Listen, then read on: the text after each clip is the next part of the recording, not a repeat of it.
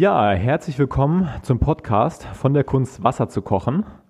Heute befassen wir uns etwas näher mit dem Thema Reibung. Das Thema Reibung ist im Radsport ja ein ziemlich großes Thema und äh, da ist jetzt tatsächlich nicht die Reibung mit gemeint, dass wenn man seiner Freundin äh, erklärt, dass man sechs Stunden trainieren geht, sondern tatsächlich eine Firma aus Dänemark, um genau zu sein, die Firma Ceramic Speed.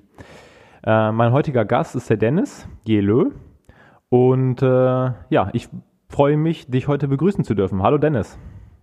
Hallo Sebastian und vielen Dank, dass ich hier mit sein darf. Ja, sehr, sehr gerne. Also ähm, das ist ein Podcast, auf den ich mich auch wieder sehr gefreut habe, weil es tatsächlich in meinen Augen wahrscheinlich auch heute ein bisschen mehr um äh, Rechenspiele geht. Ähm, dazu kommen wir dann nachher nochmal. Ich möchte kurz die Gelegenheit nutzen, um dich mal vorzustellen. Also du ähm, arbeitest bei Ceramic Speed als Liaison Manager. Ähm, kannst du ganz kurz mal sagen, was das ist? Also meine, mein Hauptbereich in dem äh, hier bei Ceramic Speed ist es die Athleten, mit denen wir ein Sponsorat abgezeichnet haben, einfach dafür zu sorgen, dass sie die richtigen Produkte zur richtigen Zeit bekommen und bei Fragen zu den Produkten, auch technische Fragen, die zu lösen, zu helfen, den Support bei den Teams, bei den Rennen zum Beispiel und das in jedem Bereich vom Triathlon-Bereich, äh, Radsport auf der Straße, jetzt zum Beispiel die Tour de France oder auch äh, Mountainbike, Cyclecross-Bereich. Also es ist eigentlich über die ganze Breite, die wir, wo wir den Support zu den Teams-Athleten haben. Ähm, das mal kurz zusammenzufassen, würde ich jetzt einfach mal sagen, das sind letztendlich alles die bezahlten Athleten, die äh, ihr Material so weit verbessern können, dass sie irgendwas richtig Großes auch gewinnen können. Und diese Leute betreust du dann, richtig? Das ist richtig. Äh, es, es könnten aber auch äh, Amateure sein, das heißt äh, dann nicht nur äh, bezahlte oder äh, Athleten, die unser Produkt sponsoriert bekommen. Es könnten auch Athleten sein, die ja, unsere Ambassadeure oder Influencers, die dazu jetzt technische Fragen haben. Also in dem Bereich alles, was Support heißt zu, zu, diesen, äh, zu diesen Leuten, ja. Ja, das klingt auf jeden Fall super interessant. Ähm, da werden wir auch gleich nochmal ein bisschen genauer drauf eingehen, wen ihr da äh, alles supportet und was genau ihr dann da macht und wie auch dein Alltag aussieht. Ähm, Lass uns mal ganz kurz nochmal auf äh, ja, die, die Firma Ceramic Speed zu sprechen kommen. Also ähm, im Grunde genommen hat das ja einen ganz witzigen Anfang, äh, glaube ich, auch gefunden. Ähm, das war, wenn ich es richtig mir aufgeschrieben habe, 1998 äh, hat euer jetziger oder der, der Gründer von Ceramic Speed, ähm, der Jakob Sesmedia, wenn ich es richtig ausspreche, ist das richtig? Ja, wir sind dicht dran. Das ist das, der ist der Jakob Sismadia. Sismadia, okay. äh, für alle, die sich jetzt wundern, kann ja nicht so schwierig sein, das Wort auszusprechen. Sie dürfen den Namen tatsächlich mal googeln, weil der wird ganz anders geschrieben, als man ihn ausspricht. Aber auch da kommen wir gleich nochmal drauf zu sprechen. Zumindest witzige Geschichte. Der hat äh, 1998 den Weltrekord im 24-Stunden-Skaten aufgestellt und dabei schon äh, Keramiklager benutzt. Äh, und zwei Jahre später dann das Ganze auf den Radsport übertragen, also mit Teilen für den Radsport. Und 2001 dann damit äh, das erste Team, in dem Fall das Team CSC bei der Tour de France ausgestattet. Hm. Ich, äh, ich darf dich ein bisschen hier korrigieren, Sebastian, denn eigentlich fing es sozusagen 1997 an. Denn äh, da hatte Jakob auch als erster in der Welt 24 Stunden Inline oder Rollschuh gelaufen mhm. und äh, hatte dabei, äh, war der erste Person, der da jetzt die Marke von 500 Kilometern äh, überschritten war. 500 Kilometer? 500 Kilometer, ja. Und äh, er dachte auch damals äh, nach dem Weltrekordversuch, oder er hat es ja, hat es ja auch ähm, geschafft, ähm, ich muss das optimieren können. Und hier waren dann solche Sachen wie ähm, äh, Kugellager zu optimieren. Er hat sich da jede Sache angeschaut, also bis aufs Rollchen, die Härte von dem Gummi, die, die Schuhe, äh, wie sie persönlich angepasst wurden und bis zum Lager dann runter. Und wo er sich dann hier die keramischen Kügelchen in die Lager eingebaut hat und hat sich noch bessere Stelle gefunden. Es war bei uns hier im Supermarkt, genau um der Ecke. Da war so ein riesig großes Supermarkt. Das hat da 98 hatten sie da ihre Öffnung. Und da hat er dann nachgefragt, ob es möglich wäre, bei denen 24 Stunden, also innen drin, im Geschäft, äh, sich da einen Rekordversuch zu machen. Im Supermarkt. Im Supermarkt. Wir reden hier von einer Rundstrecke von 200 Metern zwischen Regalen. Äh, so viereckiges Rundstrecke, wie es jetzt geht. Was habt ihr denn für riesen Supermärkte in Dänemark?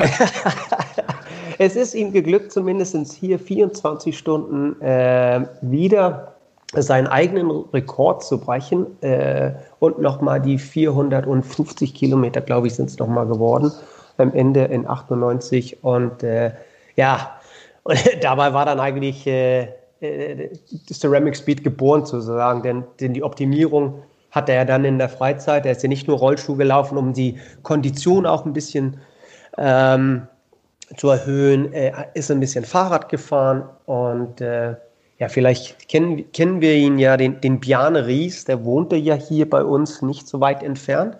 Genau, der damalige Chef vom Team CSC. Richtig. Äh, und äh, ehemaliger Tour de France-Fahrer auch. Ähm, und dem hat er dann mal so gesagt, hey, vielleicht könnte es interessant sein, wenn wir euer Fahrrad und damit eure Lager äh, optimieren. Und äh, der Bjarne Ries war schon immer, äh, speziell hier in Dänemark, immer dafür bekannt, äh, auf jede kleinste Sache, äh, die man ändern kann, äh, optimieren, äh, das dann auch bei den, den Lagern im Fahrrad zu tun. Und der Jakob selbst war dann bei der Tour de France dabei und hat jedes Laufrad für den Fahrern damals hinten im Truck umgebaut. Also es war schon, war schon ziemlich krass, dass er da selbst dabei war. Das war dann 2001. Das war ja 2000, das müsste umdrehen 2001 und dann 2004, da wurde es dann ein bisschen mehr offiziell, dass man dann ein, äh, ein Sponsorat gemacht hat, Zusammenarbeit mit Team CSC Tiscali. Ja.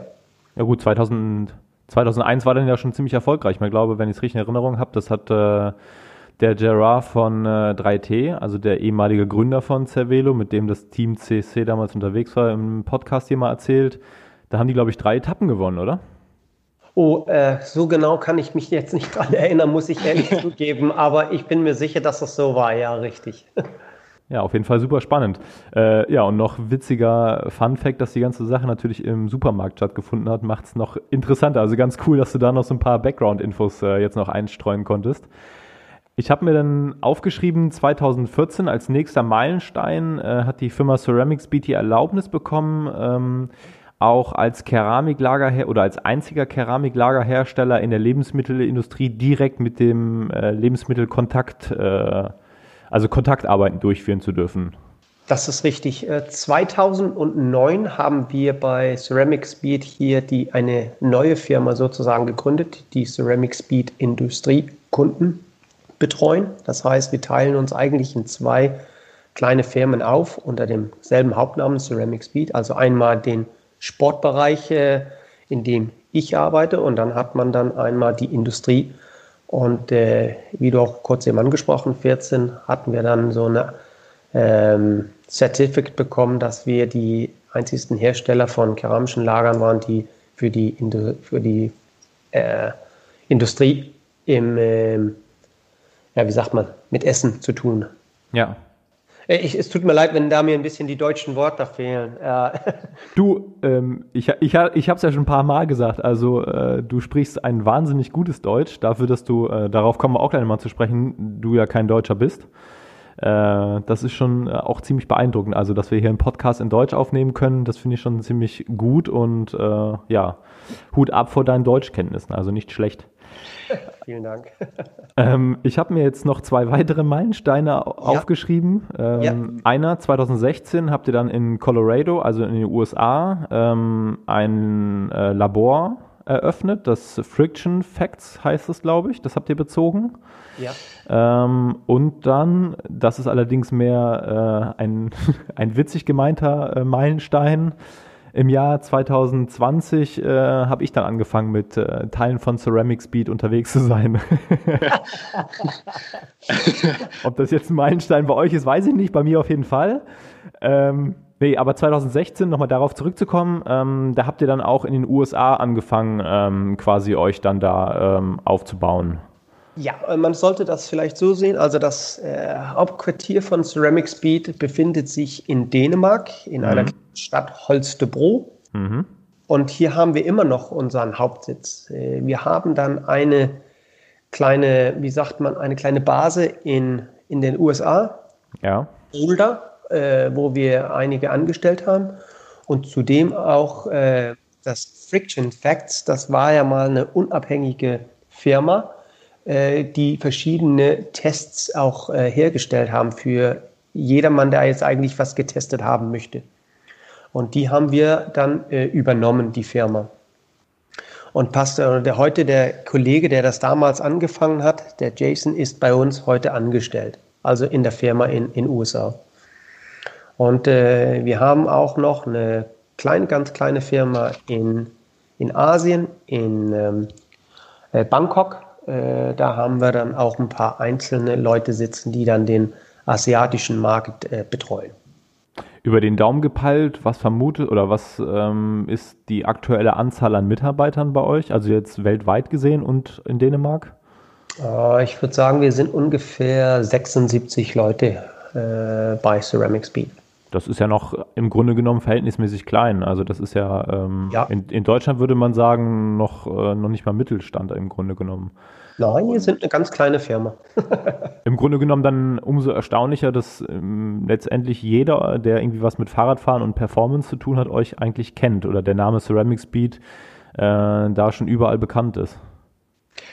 Ja, ich würde sagen, unser, unser Brand ist in, in den verschiedenen Fahrradbereichen äh, bekannt. Ich würde doch auch sagen, in manchen Bereichen vielleicht ein bisschen weniger. Also sind, wir sind sehr stark präsentiert im, auf der Straße und im Triathlon. Im Mountainbike oder so mehr im Offroad-Bereich äh, vielleicht eher nicht so viel. Äh, noch nicht. Äh, aber da möchten wir auch gerne zeigen, dass unsere Produkte absolut auch in dem Bereich sich äh, ähm, unterscheiden können von anderen. Jetzt haben wir ja so ein bisschen über die Geschichte von Ceramic Speed gesprochen. Um, jetzt mal zu den Produkten an sich. Äh, jetzt stellen wir uns mal vor, Person XY kommt zu dir ins Büro mit einem Fahrrad ähm, und hätte jetzt ganz gerne ähm, alles rausgeholt, was geht. Was würdest du machen? Also welche Teile würdest du dran bauen? Einfach mal so ganz grob mal in den Raum geschmissen. Es kommt natürlich alles darauf an, äh, wie der, wie der Kunde äh, zu mir kommt und reden wir von einem Budget oder würden wir sagen, nein, wir machen einfach alles. Wir machen alles. Budget interessiert uns in dem Fall nicht. äh, wo würde ich was machen? Also ich würde, ich würde mit dem Tretlager anfangen. Dann würde ich ihm ein Oversize, also unser größeres Schaltwerkkäfig, äh, anbauen dann würde ich ihm ähm, eine Kette äh, dazu tun. Dann würde ich seine Laufräder optimieren. Und wenn es noch einen extra Schuss hätten sollte, würde ich das äh, Headset-Lager, also Steuersatzlager, glaube ich, heißt das, mhm. ja, ja. Äh, würde ich das auch noch äh, optimieren. Also Gut. das wäre jetzt dann die sozusagen eigentlich die ganze Palette, die wir mit unseren Produkten dann auch abdecken können. Äh, jetzt bin ich ja seit diesem Jahr auch mit ähm, Teilen von euch ausgestattet. Ähm, ich habe die, die Oversize-Pullis hinten drin, also die, die größeren Schaltröllchen, sagen wir quasi hier in Deutschland, ähm, ja. die in meinen Augen äh, auch schon optisch extrem gut aussehen. Die gibt es ja noch in verschiedenen Farben. Ähm, zusätzlich habe ich dann noch ein Innenlager, ähm, was ich benutze. Ja. Kannst du so ungefähr mal sagen, was eigentlich bei euch so das, der Main Fact am Ende ist? Ist das die Ersparnis an Watt oder ist es tatsächlich die Langlebigkeit? Weil ich habe mal so ein bisschen rumrecherchiert die letzten äh, paar Tage in Bezug auf unser Gespräch heute und ähm, ich habe da so verschiedene Sachen gehört. Der eine sagt, ja, man, man hat die Wattersparnis äh, und jetzt zum Beispiel heute habe ich mit dem ähm, Chefmechaniker vom, äh, vom deutschen Mountainbike-Team Centurion VD telefoniert ja. Und der sagte zu mir, ähm, die Langlebigkeit. Also das ist zum Beispiel auch so ein Fakt, den ich festgestellt habe. Ähm, die haben das jetzt über zweieinhalb Jahre getestet, also die, die Oversize-Pullis. Ähm, ich habe es jetzt auch schon das ganze Jahr drin und habe da super viel mitgemacht, auch unter, unter extremsten Bedingungen teilweise. Und die Langlebigkeit, die ist tatsächlich phänomenal. Also das ist schon eine sehr, sehr coole Sache. Aber was würdest du jetzt mal so sagen, ist der größere Fakt? Also im Grunde genommen Ersparnis oder Langlebigkeit? Dann würde ich mit der Langlebigkeit anfangen. Aber ich würde gleichzeitig äh, sagen, dass wir hier von einer super optimierten Produkt reden. Also unser Hauptziel ist es ja, die Friktion oder die Reibung, die in so einem Lager ist, runterzubringen auf das Minimum. Aber gleichzeitig wollen wir gerne ein Produkt haben, das sich auf langer Zeit, also Langlebigkeit, dann weist, äh, gut zu sein. Und äh, das ist natürlich immer ein, ein Problem, denn man könnte sagen, die zwei würden ja irgendwie in jede eine Richtung ziehen. Und wir suchen dann das Optimale aus beiden, beiden Welten dann zu bekommen. Und, und ich würde sagen, wir sind eigentlich damit äh, gut gelungen. Jetzt ist es ja so, dass ihr tatsächlich in, in Dänemark, da wo ihr auch produziert, ähm, das Ganze auch, das ist Handarbeit. Also ihr habt tatsächlich ja. Mitarbeiter und es gibt sogar Videos bei euch, bei euch auf der Webseite, äh, wo man sehen kann, dass die, die Mitarbeiter tatsächlich das alles handfertigen. Ähm, das ist ja auch nicht wirklich verbreitet, oder? Dieses Prinzip der Handarbeit? Weil die meisten, die meisten Lagerhersteller, also ich selber arbeite ja auch als, als Produktmanager im Fahrradbereich. Ähm, die, die meisten ähm, lassen ja wirklich dann irgendwie in, in Taiwan produzieren, wo es günstiger ist und, und wo es dann eventuell vielleicht sogar schneller geht. Ja, ähm, ich glaube, wir sind von Jakob äh, Idee ganz von Anfang äh, und heute ist das immer noch für uns äh, sozusagen der, der leitende Stern in der Richtung, die wir gehen. Wir wollen Produkt herstellen und dann darf die Zeit der Herstellung vielleicht ein bisschen länger dauern. Ähm, aber wenn wir am Endeffekt ein besseres Produkt damit auf den Markt bringen können, dann ist das für uns das Richtige. Und davon äh, sind wir dann auch äh, heute, wie du gerade auch eben angesprochen hast, also jedes Produkt, jedes einzelne Lager, das wir worldwide verschicken, wird in Dänemark hier bei uns handgebaut. Wahnsinn. Jetzt gehen wir mal so ein bisschen ähm, in, das, in das Lager selber. Ähm, ein Lager oder besser ein Kugellager, das besteht ja tatsächlich aus Kugeln. So, ähm, jetzt habe ich gelesen, dass die Kugeln, die ihr, ihr verwendet, äh, extrem lange in der Herstellung brauchen. Das ist richtig, ja. Also es gibt, äh, es gibt ja auf dem Markt heute mehrere äh, Hersteller von äh, keramischen Kugeln. Äh, und äh, man nennt die keramischen Kugeln, weil der Hauptteil von dem Produkt Siliziumnitrit ist. Also ist das Hauptteil von, von der Kugel. Die Herstellung von der Kugel ist aber dann unterschiedlich. Das heißt, man kann jetzt zum Beispiel 100 Einheiten von Siliziumnitrit, die wir zum Beispiel verwenden, äh, Herstellungszeit äh, 30 bis 50 Tage. Äh, wir haben sogar Kugeln, die dauern 50 bis 70 Tage äh, um eine Kugel vom Pulverform bis zur runden Kugel dann zu haben. Und äh, es gibt andere Hersteller, die sagen, wir tun zum Beispiel 95 Prozent Siliziumnitrit und ein anderes Mittel rein, einfach um hier Geld zu sparen. Man kann hier auch Geld sparen in der Herstellungszeit, also die Produktionszeit abzukürzen, zum Beispiel zu 20 oder 30 Tagen. Dann hat man immer noch eine keramische Kugel, aber die Qualität der Kugel ist dann anders und im Endeffekt dann, wenn ich mir so einfach sagen kann, ja, eine schlechtere Kugel.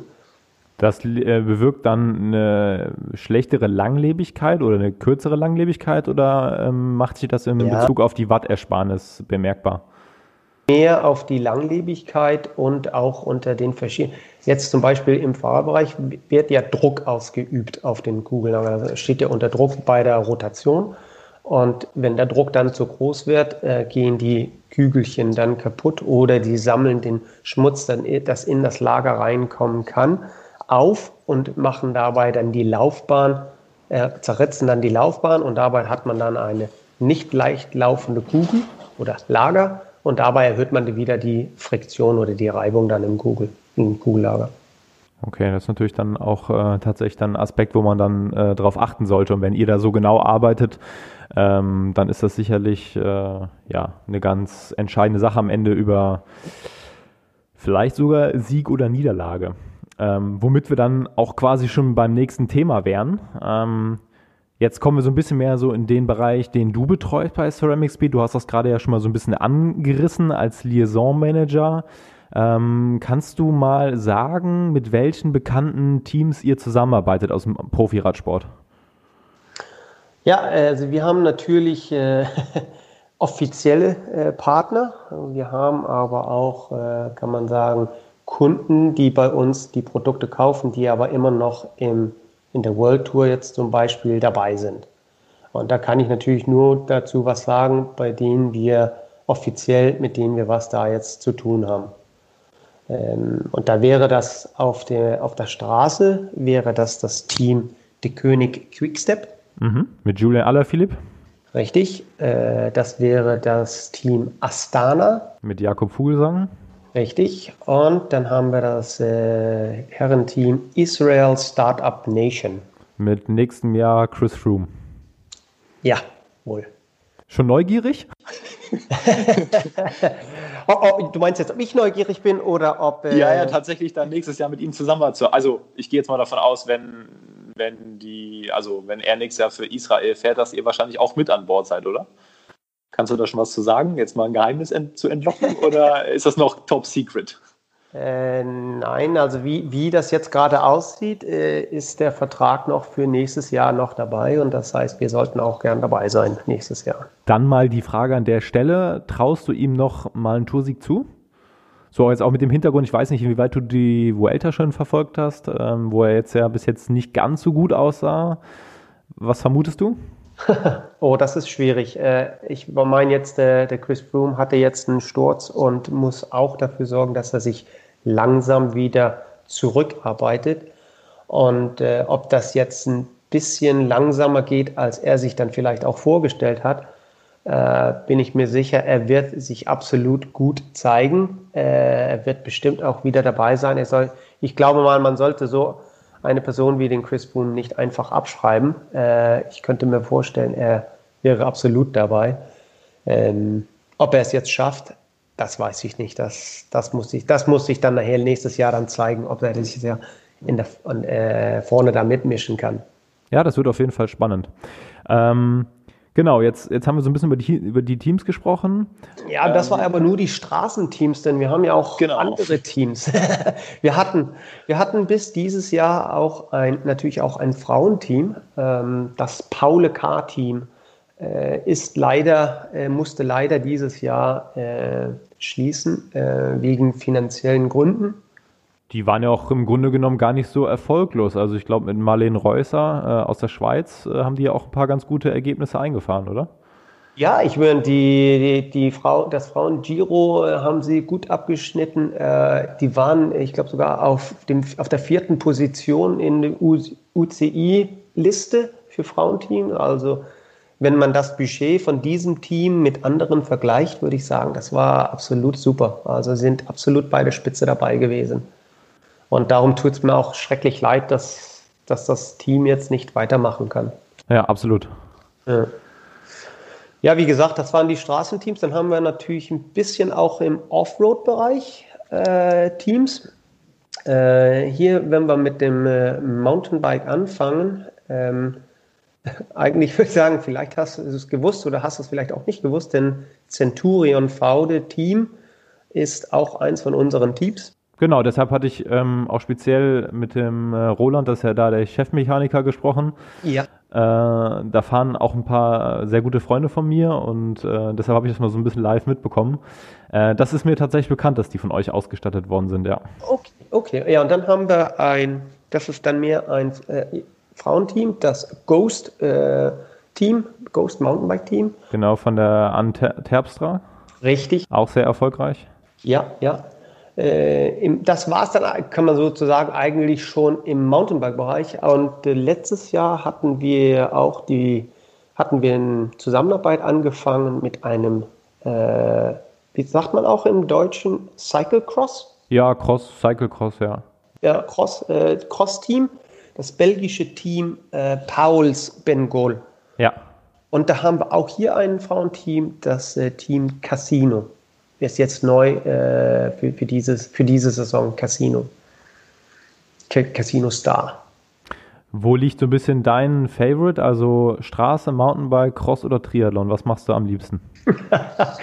was mache ich? Also, das war jetzt persönlich, was ich mache. Ich ja. muss ehrlich zugeben, ich versuche ein bisschen von jedem zu machen. Äh, und das tue ich, weil ich bin von der Überzeugung, wenn ich selbst ein bisschen fahre, jetzt zum Beispiel ein bisschen Mountainbike, ein bisschen Cyclecross, ein bisschen Rennrad, und ich besuche die Teams und ich habe die Möglichkeit, bei denen vielleicht sogar mitzufahren. Jetzt zum Beispiel im Training Camp hier über die Winterperiode, normalerweise November, Dezember, fahre ich normalerweise in den Training Camps von den Teams und besuche die. Und wenn ich dann mein eigenes Fahrrad mit dabei habe und ich kann mit den äh, Fahrern äh, eine Runde drehen, natürlich, wenn die nur im, im, äh, im Easy fahren, dann kann ich da mitfahren und ein bisschen mitreden dann bin ich von der Überzeugung, dann komme ich näher an das Team, näher an die Fahrer und speziell näher an die Mechaniker ran. Und das ist für uns Ceramic Speed und für mich persönlich äh, ein sehr wichtiger Faktor. Ja, definitiv. Ähm, das, dann würde ich jetzt mal daraus schlussfolgern, dass deine Hauptarbeitszeit, also aufs Jahr gesehen, wahrscheinlich in den Wintermonaten liegt. Also dann, wenn die Teams in den Trainingslagern sind und ähm, ja das neue Material bekommen und ähm ja, ich habe natürlich ein, ich habe da so einen Peak im Ende des Jahres, wo man sich, äh, wo die Verträge ja dann auch abgeschlossen werden äh, für die nächste Saison da speziell jetzt für die Straßenfahrer, für die Triathleten, für die Mountainbike-Teams ist das jetzt am Ende des Jahres, dann erst die ersten Monate im Jahr. Und für Cyclecross zum Beispiel ist das ja eher ähm, äh, Mitte Februar, März, wo, wo, wo die Saison dann aufhört und dann fangen die dann wieder im Oktober an. Das heißt, das liegt dann ein bisschen früher äh, in dem Jahr, so nach den Sommerferien ungefähr. Ähm, wenn, wenn, wenn ich dann die Zeit noch dazu habe, denn, denn man kann sagen, äh, ich, ja, ich betreue ja viele Athleten äh, für verschiedene Zeitpunkte, wenn die jedes Mal ihren Rennen haben. Zum Beispiel Triathleten, das ist ja, die fahren ja irgendwie das ganze Jahr verschiedene Rennen weltweit. Und das heißt dann, den Support für die Athleten äh, herzustellen, bei Events dabei zu sein, den Support auch dann äh, zu geben, äh, dafür sorgen, dass wir Distributeure, Geschäfte, äh, andere Kollegen in der Nähe haben, die dann den Support dann machen können. Das ist für mich dann irgendwie so ein Koordinator, dass das dann versuchen aufzugehen, dass es dann aufgeht. Ja, im Grunde genommen ja auch für dich, glaube ich, ganz interessant, so in den Wintermonaten wahrscheinlich so ein bisschen im Süden bei den Teams zu sein, weil da dürfte, da dürfte ja wahrscheinlich in Dänemark ein bisschen Schnee liegen, oder? Ja, ab und zu haben wir hier ein bisschen Schnee. Aber Habt ihr nicht durchgehend? Nein, ich würde sagen, Dänemark ist es eher, eher nass okay, als ja, mit Schnee. Okay, dann Regen, Wind und ein bisschen dunkel, ja. Ja, dann, dann ist es quasi wie hier, dann ist ja kein großer Unterschied. Ähm, jetzt hast du das ja gerade selber schon ein bisschen gesagt. Also ihr habt ja die, die Teams, die ihr offiziell supportet, ähm, die man auch bei euch auf der Webseite finden kann. Ähm, ja. Jetzt gibt es natürlich, ich weiß es aus eigener Erfahrung aus, äh, auch äh, früher zum Beispiel im U23 Straßenteam. Äh, wenn du irgendwelches Material bekommst, mit dem du absolut nicht klarkommst oder du willst was anderes fahren. So, dann gibt es ja so ein paar Tricks, äh, dass du dann trotzdem das Material fahren kannst, was du fahren willst, indem du es einfach entweder umlabelst oder ich sage es mal in meinem Fall, äh, ich wollte immer andere Schuhe fahren, habe ich einfach Überschuhe drüber gezogen. Jetzt gibt es ja sicherlich auch bei euch Athleten, gerade natürlich, wenn das so viel Wattersparnis mit sich bringt, weil ich meine, danach sucht ja jeder. Mhm. Ähm, sicherlich Athleten, die ähm, nicht von euch offiziell unterstützt werden, aber die euer Material fahren. Ja. Äh, was würdest du jetzt mal vermuten, wie hoch ist da so ungefähr die Dunkelziffer? Also das heißt, ähm, wenn wir jetzt zum Beispiel mal so ein äh, Hauptfeld bei der Tour de France nehmen, ähm, klar, dann redest du von, von drei offiziellen Teams. Was vermutest du, oder du weißt es sicherlich ganz genau, aber was denkst du, wie viele Fahrer insgesamt am Ende ähm, mit eurem Material unterwegs sind? Äh, wie viele Fahrer wird vielleicht eher ein bisschen schwieriger sein. Ich kann aber sagen, dass wir dieses Jahr zum Beispiel, ich weiß, dass wir sechs andere Teams Produkte bestückt haben. Und die kaufen das offiziell dann bei euch? Die kaufen das offiziell bei uns, richtig. Das ist, würde ich sagen, ja eigentlich so mit das höchste äh, Qualitätssiegel, was man kriegen kann, oder wenn ein World Tour Team Material kaufen geht. Ja, äh, das heißt, wir haben hatten dieses Jahr neun Teams, die unser Produkt äh, gefahren haben. Von 21 insgesamt. Ja, und das heißt dann, wir reden hier von, das könnte zum Beispiel für X Zahl Laufräder sein, dass sie sich die Produkte jetzt gekauft haben. Das könnten X Anzahl Tretlager, das könnten X Anzahl Ketten sein. Also nicht, dass ein ganzes Team das ganze Sortiment hat, sondern sich nur ein paar Produkte jetzt ausgewählt hat und sich die dann gekauft. Die werden dann bei, würde ich dann in dem Bereich jetzt hier sagen, das ist für mich dann, dass das Team unser Produkt fährt, ja. Mhm. Also ich meine, gut, äh, bei einem Oversize-Pulli, die Dinger sind so groß, das, das sieht man sofort und ich finde es persönlich auch mega cool, wenn man es sieht. Also ich bin da von optisch ein Riesenfan. Ja. Ähm, aber ich sag mal, bei so einem Innenlager, also das fahre ich ja zum Beispiel auch in, in meinem 3T, ähm, da sieht man es ja im Grunde genommen nicht. Ich finde das immer ein bisschen schade, dass man im Grunde genommen äh, ja so einen hochwertigen, ähm, ein hochwertiges, teures Lager fährt und kein Mensch sieht es. Aber in dem Fall natürlich dann ganz praktisch, weil so können ja dann alle möglichen Teams euer Material kaufen und heimlich fahren, oder? Ja. Gut, da schließt sich dann auch direkt meine nächste Frage an, die ich ein bisschen unterteilen möchte in zwei Fragen. Den größten Erfolg, den du als Liaison Manager quasi am Ende mit begleitet hast. Einmal den offiziellen und einmal den inoffiziellen. Namen musst du nicht nennen. Also wo, wo, wo es mich am meisten eigentlich überrascht hat. Ich würde sagen, letztes Jahr auf Kona äh, bei Hawaii. Ähm, da Letztes Jahr Kona, das war dann allerdings. Achso, bei den Frauen dann wahrscheinlich, oder? War jetzt bei den Frauen. Äh, da war, als die Anne Haug das Rennen gewonnen hat und ich äh, die Ehre hatte, mit ihr zu Tisch beim, bei der Siegerehrung dabei zu sein. Da gibt es im Nachgang immer so ein offizielles Dinner, wenn ich das richtig weiß, oder? Das ist richtig, ja. ja. Äh, das hat mich äh, total vom Hocker gehauen, als dass ich dabei sein durfte. Das muss ich schon sagen. Das war, das war schon krass. Ähm, ja, ich würde sagen, was äh, anderes. Ich, ich, es freut mich natürlich immer, wenn, je, wenn jemand uns, wenn Firma wieder, wie sagt man, äh, erkennt oder uns, uns anspricht in dem Falle dann, wenn ich dabei bin, äh, mich dann anspricht äh, auf unsere Produkte, dass derjenige das Produkt gefahren ist und einfach super damit zufrieden ist. Das gibt mir auch einfach jedes Mal so ein richtig gutes Gefühl. Äh, und, und da freue ich mich riesig drüber. Dann bin ich stolz, dass, dass man zu uns kommt und uns das bestätigt, dass wir eine gute Arbeit machen und dass wir Produkte bringen, auf den Markt bringen, die auch das sind, äh, erfüllen, was wir, was wir, äh, wie sagt man, was wir erzählen. Mhm. Zweiter Teil der Frage, ähm, der größte inoffizielle Erfolg, also den Namen brauchst du jetzt tatsächlich echt nicht nennen, kannst du ganz allgemein sagen, was es eventuell war, wo du weißt, dass der Athlet äh, an dem Tag mit deinen äh, Komponenten unterwegs war.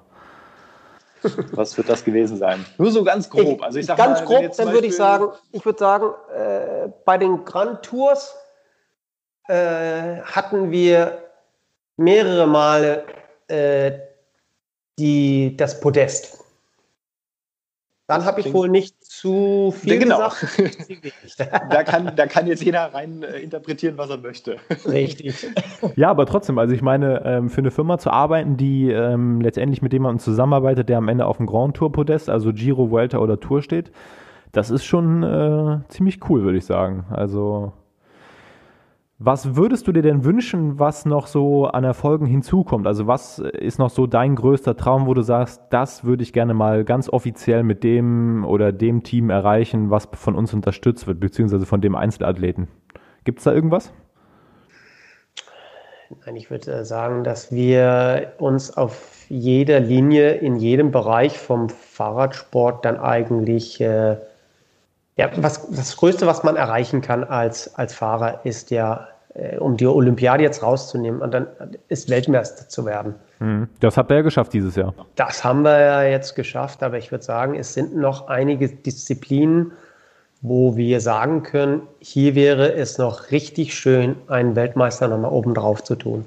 Mhm. Äh, wenn wir das erreichen können, dann würde ich sagen, dann, haben, dann bestätigen wir uns und wir bestätigen uns auch, indem wir sagen können, dass die Nachfrage von unseren Produkten auch unoffiziell, also bei unoffiziellen Zusammenarbeiten da ist. Also solange die Nachfrage von Teams, Athleten da ist, die man vielleicht offiziell nicht nennen kann, dann weiß ich, dann machen wir was richtig.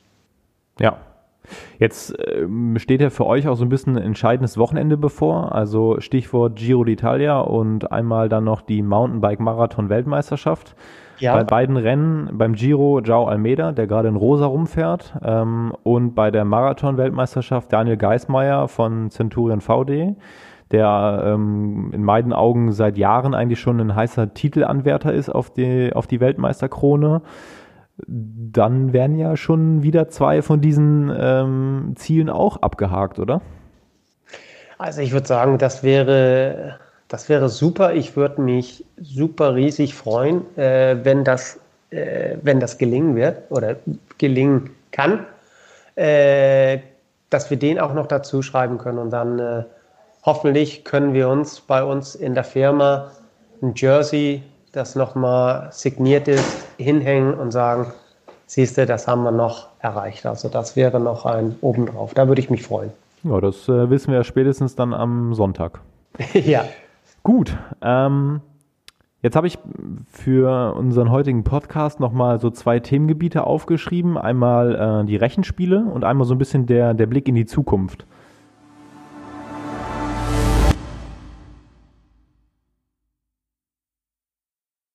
Ich würde ganz gerne mit den Rechenspielen beginnen. Ja. Äh, da hatte ich dich ja schon mal so ein bisschen auch vorgewarnt, dass du dir mal so ein paar Gedanken zu machen kannst. Ähm, ich weiß nicht genau, was du jetzt gerechnet hast, aber ähm, gib uns mal so ein bisschen Einblick da rein, was du uns an Zahlen mitgebracht hast. Ja, denn äh, wenn man, es wird sehr, sehr schnell äh, technisch, wenn man ein bisschen einen tieferen Spatenstich jetzt macht mit den Produkten. Wir reden hier von Wattbesparnissen. Das heißt, vielleicht nicht jeder, äh, der Fahrrad fährt, hat, äh, kennt den Ausdruck äh, Watt und Wattbesparenes, Powermeter und solche Sachen. Da haben wir versucht, bei uns auch, auch auf der Webseite es ein mhm. bisschen äh, verständlicher zu machen, indem wir das zum Beispiel in Minuten umrechnen. Äh, genau. Also da, den Gewinn sozusagen.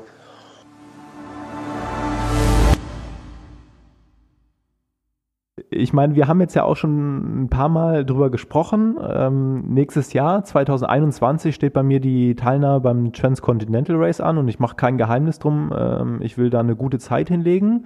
Kurz mal zu den Eckdaten. 4000 Kilometer quer durch Europa von Brest nach Burgas in äh, Bulgarien. Zwischendrin warten ein paar ziemlich heftige Anstiege, aber auch ein paar flache Passagen und ein bisschen welliges Terrain, so wie du es gerade beschrieben hast. Also im Grunde genommen von allem was dabei. Ähm, 4000 Kilometer, das würde dann ja schon ordentlich was an Zeit ersparen, würde ich mal sagen, oder?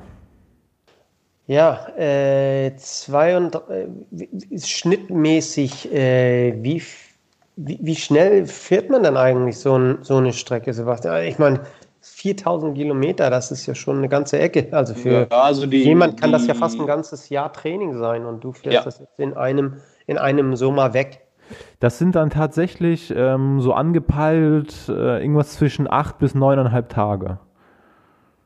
Puh. Also das sind äh, pro Tag sind das rund 400 Kilometer.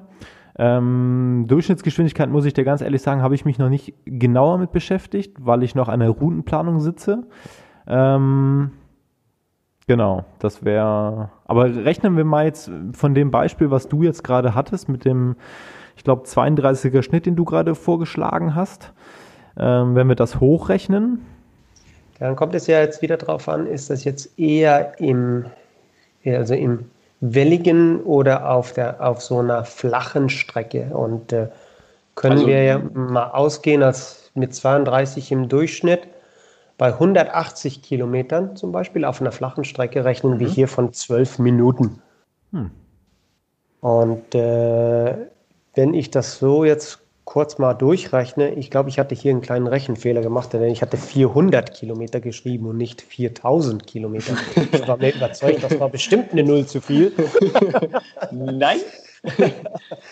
Ja, dann würde ich sagen, bei den 400 wären es fast, äh, da wären es ja ungefähr äh, 30 Minuten äh, in, in so einem Rundschnitt.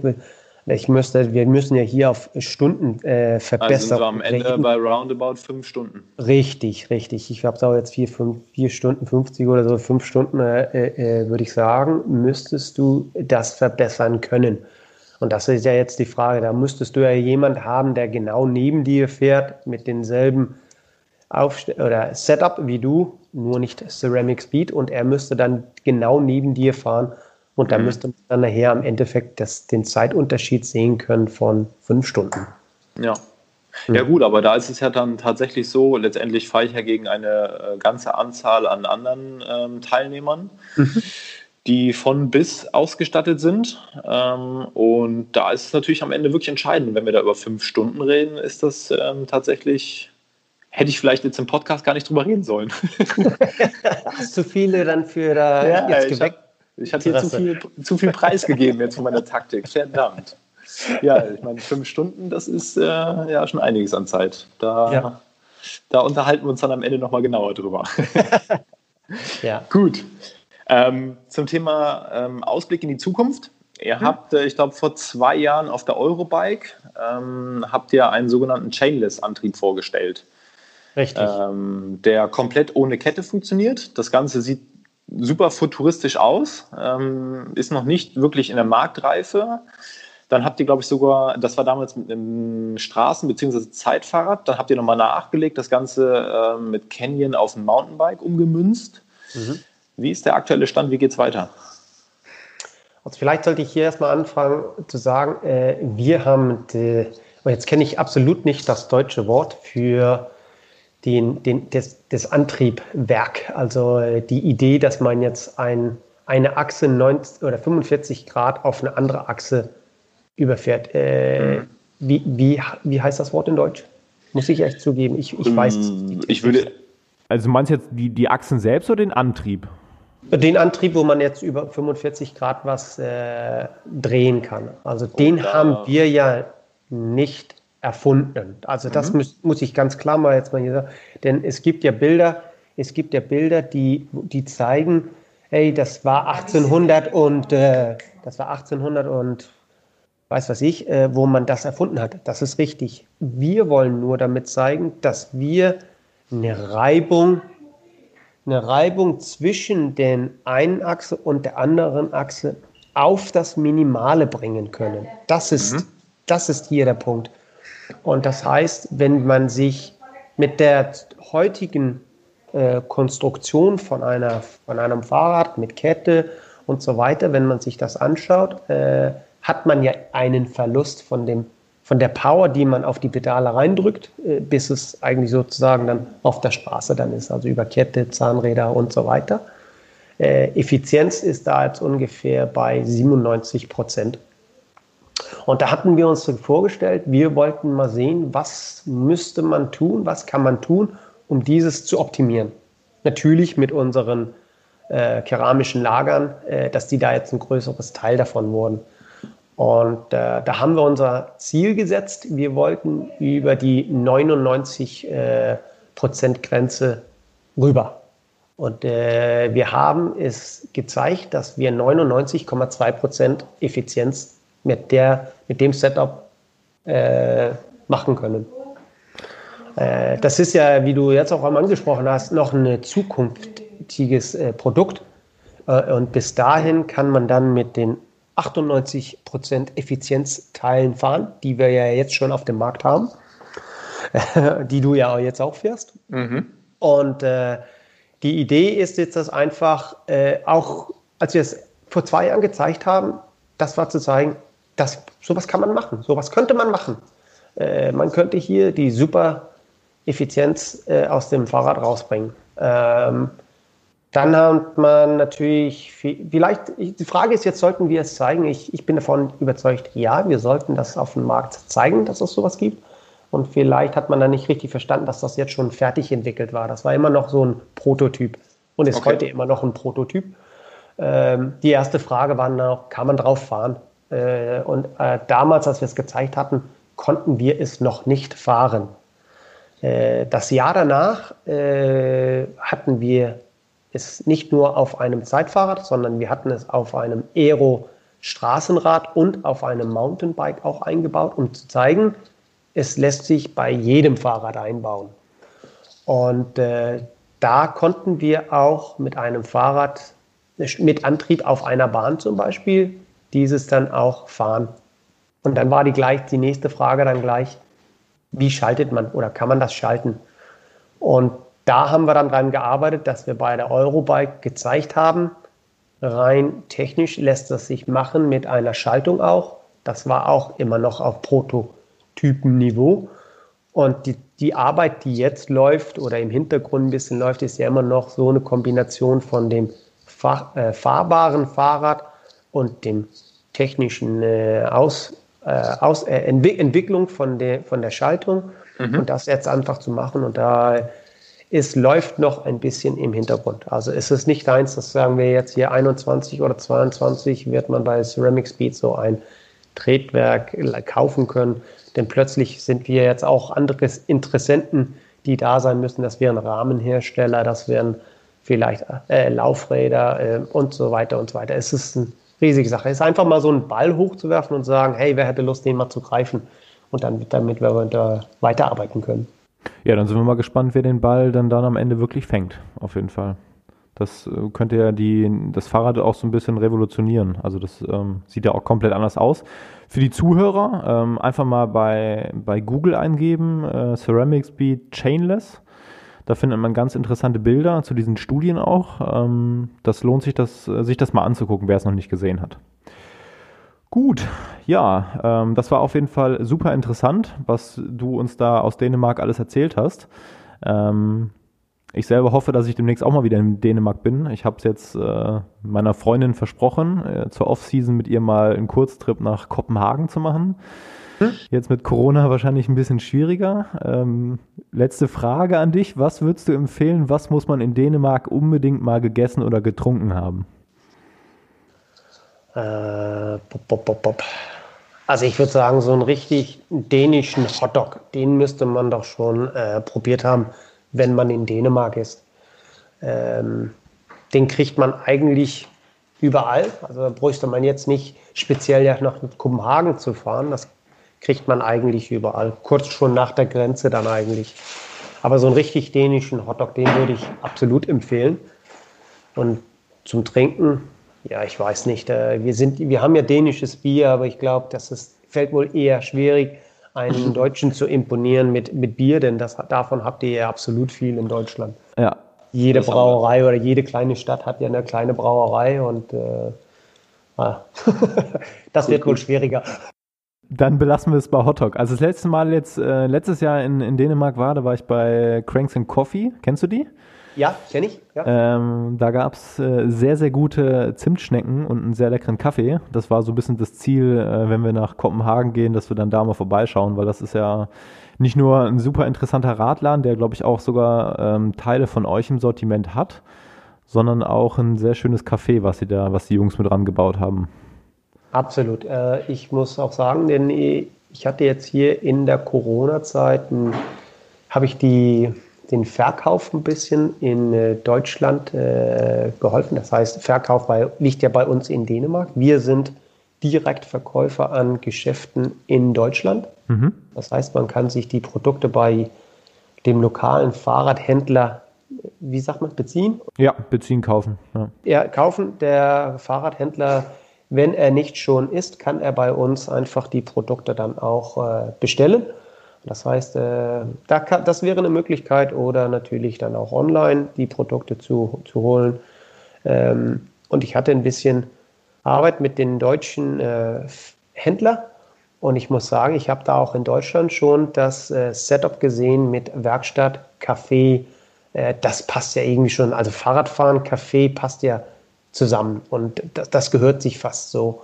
Und äh, es bringt einfach Spaß zu sehen, dass Geschäfte sich in diese Richtung dann eigentlich auch bewegen, sowas zu machen. Und äh, solche besuche ich natürlich immer gerne. Ich trinke immer gerne eine Tasse Kaffee. Sehr schön. Ja, ich komme ja so ein bisschen aus der anderen Richtung. Äh, ich steuere dann die Bohnen mit meinem, mit einer Kaffeefirma äh, mit bei, mit Lenas Coffee Brand. Ähm, fehlt nur noch der Fahrradladen. vielleicht müssen wir uns da mal rüber äh, unterhalten, denn ich äh, könnte dir vielleicht dann ein paar Ideen geben. Oh, das klingt gut. Da sollten wir auf jeden Fall nochmal sprechen. Jetzt würde mich allerdings interessieren, ich meine, wir sprechen jetzt seit gut 50 Minuten ähm, auf sehr gut verständlichem Deutsch. Ähm, warum sprichst du so gut Deutsch? Das darfst du uns zuletzt noch mitteilen. Erstens, äh, vielen Dank, äh, dass, ja, dass du mich da verstanden hast. Und äh, mein Deutsch habe ich eigentlich, denn mein Vater stammt aus Deutschland. Mhm. Bin im Süden von Dänemark äh, aufgewachsen und ja. bin äh, als junger Bursche zehn Jahre in der deutschen Schule gewesen in Dänemark. Ah, okay. Und äh, ja, mein Nachname ist ja auch deutsch, Lö, eigentlich mit einem deutschen Ö geschrieben. Aber bei euch wahrscheinlich ein Strich, oder? Ja, ja äh, das heißt, meine Mutter ist ja Dänin und schreibt ihren Nachnamen Lö mit dem deutschen Ö. Und mein Vater, der aus Deutschland stammt, schreibt es jetzt mit einem dänischen Ö. und äh, das ist, ich würde sagen, das ist ein bisschen lustig. Und äh, ich glaube, darum habe ich natürlich ein bisschen Deutsch mit, dem, mit meinem Rucksack und kann ein bisschen Deutsch sprechen und äh, versuche es so gut wie möglich dann mir das beizubehalten, dass ich da jetzt ein bisschen Deutsch rede, in, im Telefon, äh, auf dem Internet suche ich mir die Texte auch aus, also gucke mir auch deutsche Filme an, damit das Deutsch dann einfach nicht verschwindet, denn wenn du nur Dänisch oder nur Englisch sprichst, kann eine Sprache natürlich ein bisschen äh, Genau, da fehlen einfach die Wörter. Und ja. bei mir dann eigentlich auch, ich versuche dann so gut wie möglich das hinzubekommen. Und ich hoffe, alle Zuhörer, die, die das jetzt äh, mitge mitgehört haben, dass sie verstanden haben, was ich da jetzt auch gesagt habe. Ja, das äh, definitiv. Also ich glaube, du hast jetzt hier eine Stunde lang äh, beste Hausaufgaben gemacht, indem du eine Stunde Deutsch gesprochen hast. Und das äh, mit bester Verständlichkeit. Also ich glaube, äh, da gibt es jetzt keinen, der sich da jetzt irgendwie beschweren kann. Es soll, soll Moderatoren äh, im Fernsehen geben bei uns äh, in Deutschland bei Eurosport, die sprechen schlechter. Aber gut, das ist, das ist tatsächlich aktuell hier eine riesengroße Diskussion bei uns in Deutschland zum Thema äh, Moderation bei, bei Eurosport und, und Radsportübertragungen. Ähm, aber gut, das nur am Rande. Super. Ähm, dann nutze ich jetzt mal die Gelegenheit, mich bei dir zu bedanken für die Stunde voller Informationen, inklusive dem Hotdog-Tipp für die Reise nach Dänemark. Ja. Das wird auf jeden Fall äh, dann mal umgesetzt, sobald es äh, wieder geht. Und äh, ja, dann wir bleiben auf jeden Fall weiterhin, äh, weiterhin in Kontakt. Und ja, bei dir geht es ja demnächst jetzt schon wieder los in Bezug auf 2021, äh, Ausstattung der Teams. Ja, ich bin schon in äh, eigentlich voller Gange jetzt mit den verschiedenen Teams habe ich äh, den Kontakt, verschiedene Athleten äh, habe ich den Kontakt, äh, dass wir das äh, abschließen können, damit wir 21 stark am, an der Startlinie stehen und dass wir dann äh, für 21 hoffentlich wieder ein normales äh, Jahr bekommen. Ich kann es mir vielleicht auch nicht so vorstellen, dass es ganz normal wird, äh, wieso sollte es jetzt plötzlich nach drei Monaten bums fertig aus sein? Äh, ja. Wir werden bestimmt 21 noch, war, noch ein bisschen haben, aber hoffentlich dann mehr in die Richtung von dem sozusagen normalen. Das wäre, das wäre nett. Das stimmt wohl, ja. Dann darf ich dir noch eine Frage stellen, die ich komischerweise in meinen äh, Notizen komplett überlesen habe. Die stellen wir jetzt einfach mal zum Abschluss des, äh, der Podcast-Episode. Ja. Wer ist der Athlet, mit dem du am liebsten zusammenarbeitest bzw. zusammengearbeitet hast? Gibt es da einen speziellen oder sagst du, die sind alle super, alle, alle nett? Ah. Wenn du einen speziellen rausgreifen müsstest. Nein, ich kann keinen einzelnen jetzt rauswählen. Ich kann dir nur sagen, denn dass die Leute, mit denen wir zusammenarbeiten, normalerweise nicht eine kurze Zeit ist, sondern wir haben das Glück, mit den Leuten, mit denen wir arbeiten, immer längere Zeit zusammenarbeiten. Und da ich gehe davon aus, dass das einfach der Grund dazu ist, dass wir uns gut verstehen, dass wir uns äh, gute und schlechte Zeiten äh, mitteilen, dass wir zusammen lachen können, dass wir zusammen äh, fast sagen wir weinen können, dass wir äh, hoch und hoch und tief miteinander durchgehen und äh, dass wir einfach Spaß dran haben, den Sport, den wir treiben, zu machen, zu unterstützen und dass wir dabei sind. Da, das würde ich so sagen. Ja. Ja, das ist doch ein super gutes Abschlusswort. Nochmal vielen Dank für deine Zeit. Ich habe gehört, im Hintergrund bei euch wurde fleißig gearbeitet. Äh, dahin entlasse ich dich jetzt auch mal wieder, damit wir weiterhin gute Produkte von euch aus Dänemark bekommen. Und äh, ja, den Zuhörern da draußen hoffe ich, dass es ein interessanter Podcast war, der ein bisschen Einblick in das Leben in Dänemark beziehungsweise bei Ceramic Speed geboten hat. Und ähm, ja, wenn ihr da weitere Informationen zu haben wollt, guckt euch das mal im Internet an. Bei Google einfach Ceramic Speed eingeben. Die Webseite findet ihr direkt. Da sind viele super gute Informationen zu finden ähm, zum Thema Ersparnis, aber auch Langlebigkeit und auch natürlich, äh, ja, mit welchen Athleten Ceramic Speed bzw. der Dennis da ähm, genauer zusammenarbeitet. Und ja, schaut euch da einfach mal um. Und wir hören uns dann beim nächsten Mal. Einen schönen Tag euch und bis dann. Ciao. Ja, perfekt. Ich würde nur sagen, dein Podcast hat mir gestern das Leben gerettet. Ich musste äh, nach dem Rennen noch vier Stunden drauf trainieren, also einen Tag danach und die Motivation war nicht so high.